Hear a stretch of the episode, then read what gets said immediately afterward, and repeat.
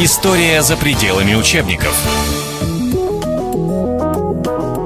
Друзья, это программа «История за пределами учебников». Я даже не знаю, как назвать этот цикл. «Правда о России», э, «Новый взгляд на историю России». Игорь Борисович Чубайс, э, профессор Института мировых цивилизаций, у нас э, ведет этот цикл программ. И сегодня мы будем говорить на очень интересную тему Самое смешное, что в этой же студии, правда, несколько месяцев назад мы на эту же тему говорили с бывшим министром, э, с будущим министром культуры, с ныне министром Владимиром Мединским. Он написал несколько книг на эту тему, они называются «Мифы о России». У нас сегодня тоже тема «Мифы о России». Да, совершенно верно. Сегодня тема мифы о России. Ну, раз вы вспомнили Мединского, я тоже напомню, что э, вообще эта тема, э, эта проблема, этот сюжет появился э, в нашей публицистике примерно 15 лет назад.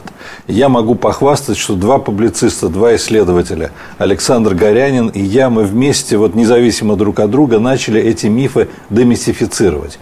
Потом мы случайно встретились, я рассказываю Александру, знаешь, я вот об этом пишу. Он говорит, а я пишу вот, сказал, что мы пишем об одном и том же, независимо независимо друг от друга но у нас не было такой мощной поддержки информационной. Вот, в городе, когда выставлялись щиты, там, читайте книги Мединского, у нас рекламируют обычно Мерседесы, а, а рекламируют там какие-то э, участки, не знаю, в Италии. Вот. И вот книгу Мединского рекламируют. Мою книгу так не рекламировали. И поэтому Может, они... она была сложно написана просто? Да, ну, она гораздо хуже, это понятно. Вот. Но я, просто я Мединский... покажу, да? Нет, это, это, в этой книге же мифы о России в тоже этой есть. тоже, да, в этой тоже. Но я этой темой занимаюсь 20 лет. И еще в первой моей книге о России, я вот сейчас это решил гордо сказать, поскольку вспомнили Мединского, э, я об этом писал, это был 96 год, в этом же году написал об этом Игорянин. А спустя примерно 8 э, лет или 10 лет об этом стал писать Мединский. Э, он, конечно, использовал работу Горянина и мою работу, но Мединский оказался более разрекламирован. Но сейчас мы наверстаем это упущение, мы сейчас будем рекламировать и рассказывать. Хотя, конечно, на самом деле, если говорить всерьез, проблема совсем не в том, кто первый, а проблема в том, чтобы разобраться, что было на самом деле, какой была Россия. И проблема заключается вот в чем – мы уже с вами не первый раз обсуждаем Россию, российскую историю, российскую цивилизацию. И у нас было даже несколько передач. Я рассказывал, доказывал, что наша история разорвана во времени.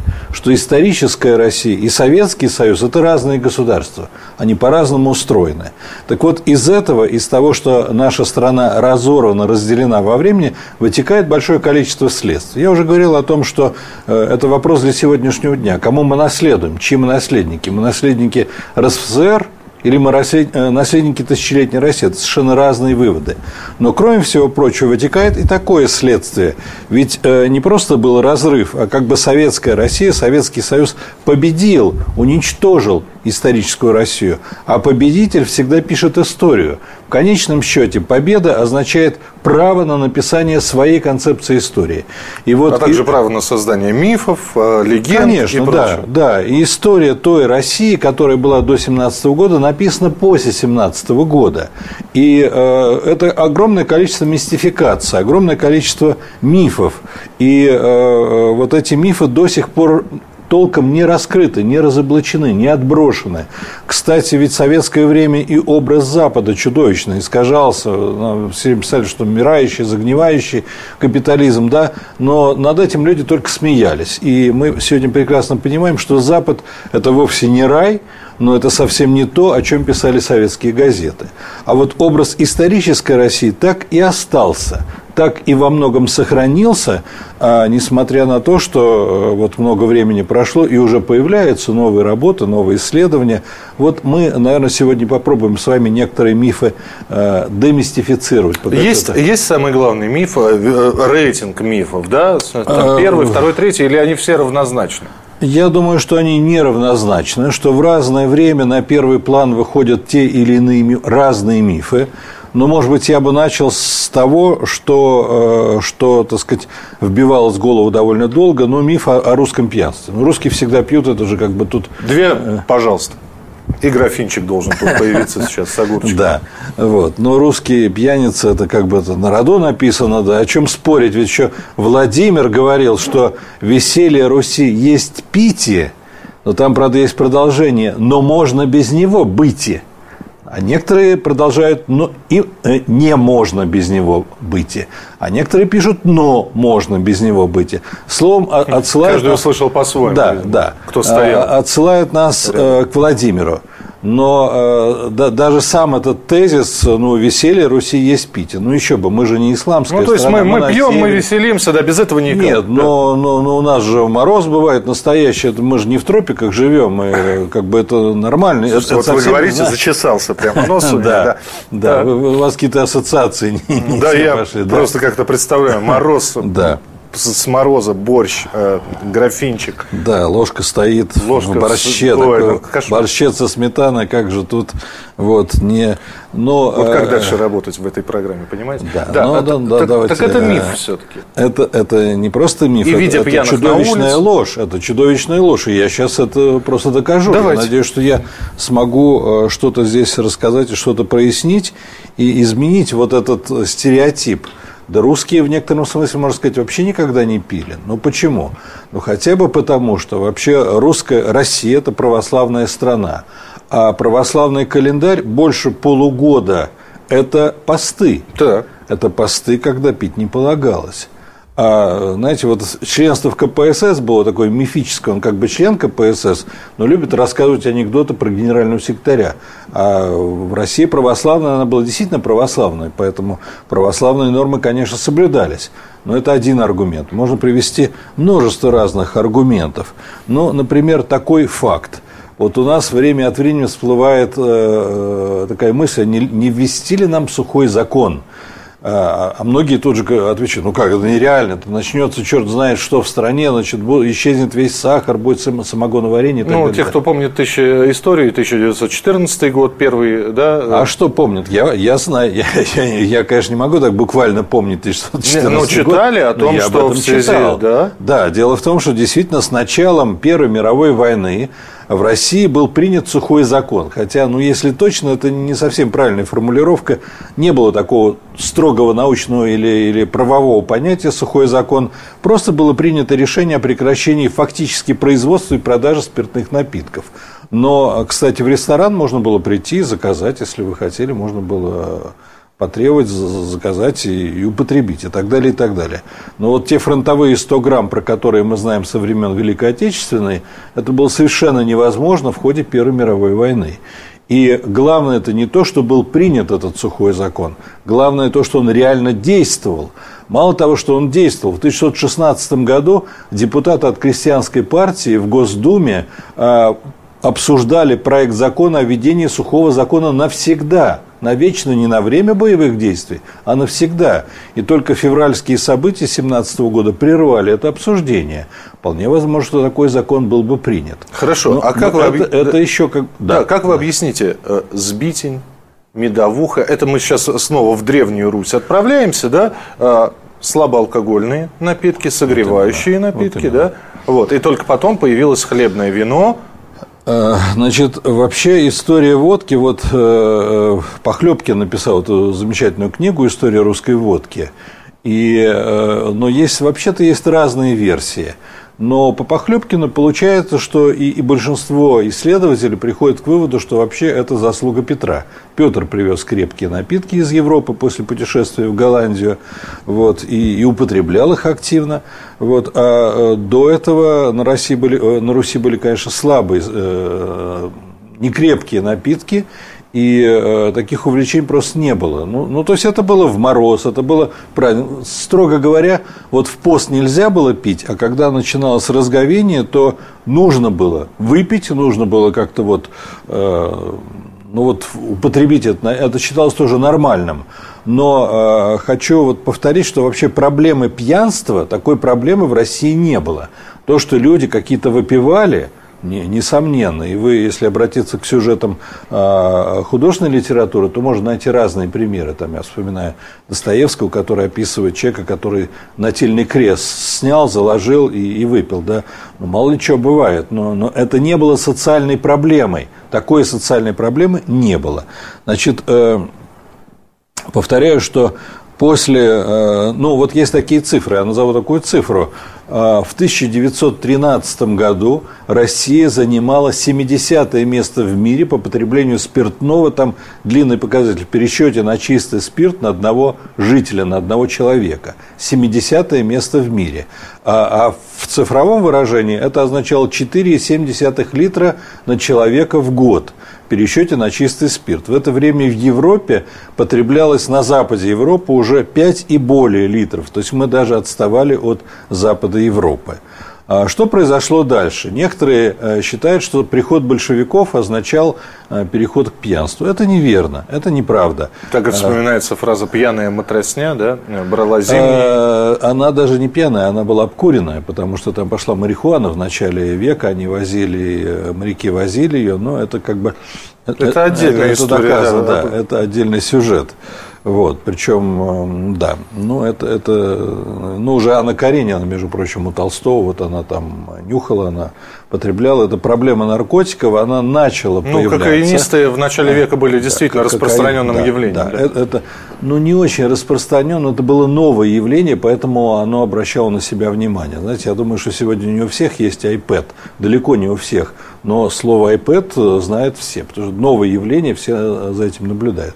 Короче говоря, и 17 год мы прошли, и фактически э, сухой закон продолжал действовать, и пьянства не было. Но э, постепенно, хотя историки пишут, что как бы Зимний дворец брали дважды, первый раз штурмовали, а второй раз, на второй день штурмовали винные склады, и там устроили жуткую пьянку. вот. Но это были какие-то отдельные эксцессы. Те, кто описывает подробно и Первую мировую войну, там, возьмите Тихий Дон Шолохова, вот там там, по-моему, одна сцена насилия описана, и одна сцена, когда, когда склад пострадал, вот казаки набрели. Вот. То есть это было не, такое бывало. Нельзя сказать, что вообще все абсолютно какие-то цветы, не пьющие, трезвенники, но это было совершенно нетипично, проблемы такой не было. И э, после 17 года, повторяю, э, проблема пьянства не возникла. Она возникла уже во времена, когда председателем правительства стал Рыков, и э, Сталин с Рыковым обсуждали, это 26 год, и они обсуждали вопрос о том, как пополнить казну, и решили, что самый простой способ – это начать активно продавать спиртное. Как можно научить пить народ, который никогда не пил? Вот э, вы говорите, да, то есть до этого было употребление, не сказать, что массово, да, но в меру. Я тоже удивлялся, почему в XIX веке э, пьяные гусары, да, читаешь, почему они пьяные, шампанского напились. Вот, казалось бы, да, газировка. Они, они с этого кайф какой-то ловили. Но, тем не менее, как можно научить было не пьющую фактически нацию, находящуюся на 70-м месте, вдруг семимильными шагами начать пить? Вы знаете, вот этого семимильного движения тоже не было. Это тоже миф. А, я могу сразу назвать такую цифру, что только к 1960 году это уже Никита Сергеевич Хрущев, потребление спиртного у нас по показателям, которые были, оно сравнялось с тем уровнем, который был в 1913 году. А, вообще ведь э, надо иметь в виду, что э, алкоголь, спиртное, водка это, это, это социальное явление, это не просто человек заболел, да, но вот до сих пор как-то они не решили, медики, это болезнь или это социальная проблема. Но, то, то, то есть то, что это социальная проблема, это несомненно. И э, спиртное, оно выполняет определенную функцию. Еще Маркс писал о том, что пьянство есть пассивная форма протеста против существующего строя. И это очень точно подмечено. И э, вот после 17 года э, нужно было, ведь э, вот как регулировалась жизнь в России, в Руси, той до 17 года, было православие. Православие было главным регулятором. И опять-таки я совершенно не хочу сказать, что все были святыми, но люди придерживались православных норм, православной морали. А если они нарушали, они каялись, они, они внутренне страдали, мучились, просили там, прощения, покаяния и так далее, и так далее. Церковь разрушается. Уже в январе 18 года Владимир Ильич издает декрет об отделении церкви от государства, там 13, 13 пункт, по которому э, имущество церкви объявляется э, общенародным достоянием. Начинается разграбление церкви, уничтожаются наши святыни и сокровища. Но э, регулятором, тогда регулятором жизни, регулятором поведения становится ВЧК, становится появляющий, возникающий ГУЛАГ, жесточайший механизм репрессий. Если неправильно говоришь, неправильно делаешь, неправильно думаешь, отправляйся в места не столь отдаленные. И водка просто не была нужна. А, она не, а, не было как бы такого социального или политического запроса на алкоголь. Подождите, а времена появившиеся первые люди со свободными деньгами, которые решили гульнуть, никогда не знали, как по-настоящему по-купечески, поэтому в меру своей фантазии гуляли, да. Да, ну НЭП, конечно, это, это реальность, хотя НЭП продолжался всего 7 лет. Владимир Ильич, когда предлагал вести НЭП, он рассчитывал, что НЭП будет как минимум до 40 года.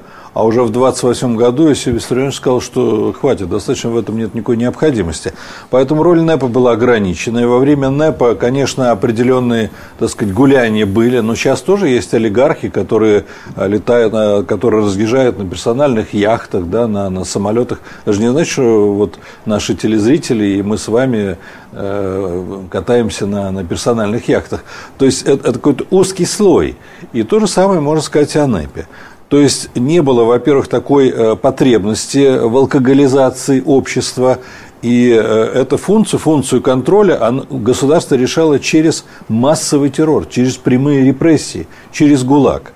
После отмены, после распуска ГУЛАГа, который начался во времена Хрущева, мы об этом говорили, это началось фактически уже в 1953-1954 году, и э, после этого вообще ситуация в стране изменилась, и на некоторое время возникло э, такое ощущение, кстати, вот старые люди говорят, что коммунизм был построен когда?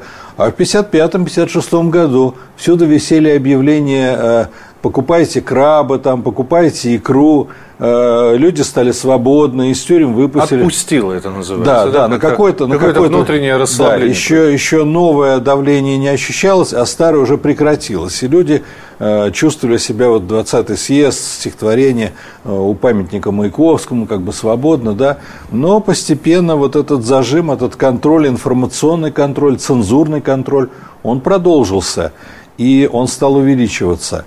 И к концу Советского Союза потребление спиртного составляло уже не 4,7 литра, как в 2013 году, а 10-11 литров. То больше, чем в два раза выросло. Да, это больше, чем в два раза. И Подождите, это, уже... это что? Это э, на, народ, как, как, как в Борисе Годунове, безмолвствовал, но при этом свое молчание запивал. Так что ли получается? Э, вы знаете, э, да, ну, конечно, конечно, это как сообщающийся сосуд. Если вы можете себя ре реализовать, если все открыто, все свободно, если страна ваша, если вы можете работать где хотите, зарабатывать сколько вы реально заслуживаете, если вы можете писать и говорить то, что вы думаете, а зачем тогда это пьянство? Оно, оно не возникает. А если все перекрыто, если все зажато, если от, рот открыть в СССР, особенно э, в 70-е годы было можно, но сказать можно было только слава КПСС, больше ничего сказать нельзя, да? Ну тогда люди куда-то, люди же, какая-то энергия существует, это форма, форма самоубийства, форма самоуничтожения. И в период перестройки этот показатель не рос, но до перестройки э, эти показатели были очень высокие. И когда э, Горбачев предложил резко сократить э, производство спиртного. Май 85 -го года. Да, вот, вот все, все считают, что это главная неудача. Я лично считаю, что это один из, на самом деле, хотя боюсь, что со мной никто не согласится, я считаю, что это один из самых правильных шагов, самых, самых успешных шагов. Просто нужно было разворачивать и продолжать дальше.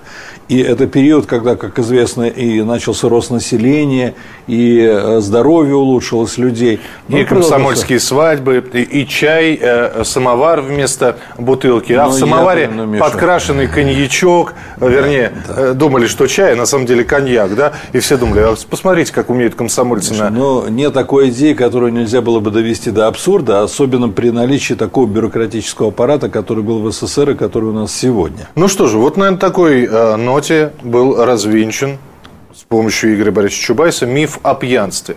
Очередное развенчивание мифа в следующей программе «История за пределами учебников», так что есть смысл дождаться этой программы. Мы обязательно продолжим.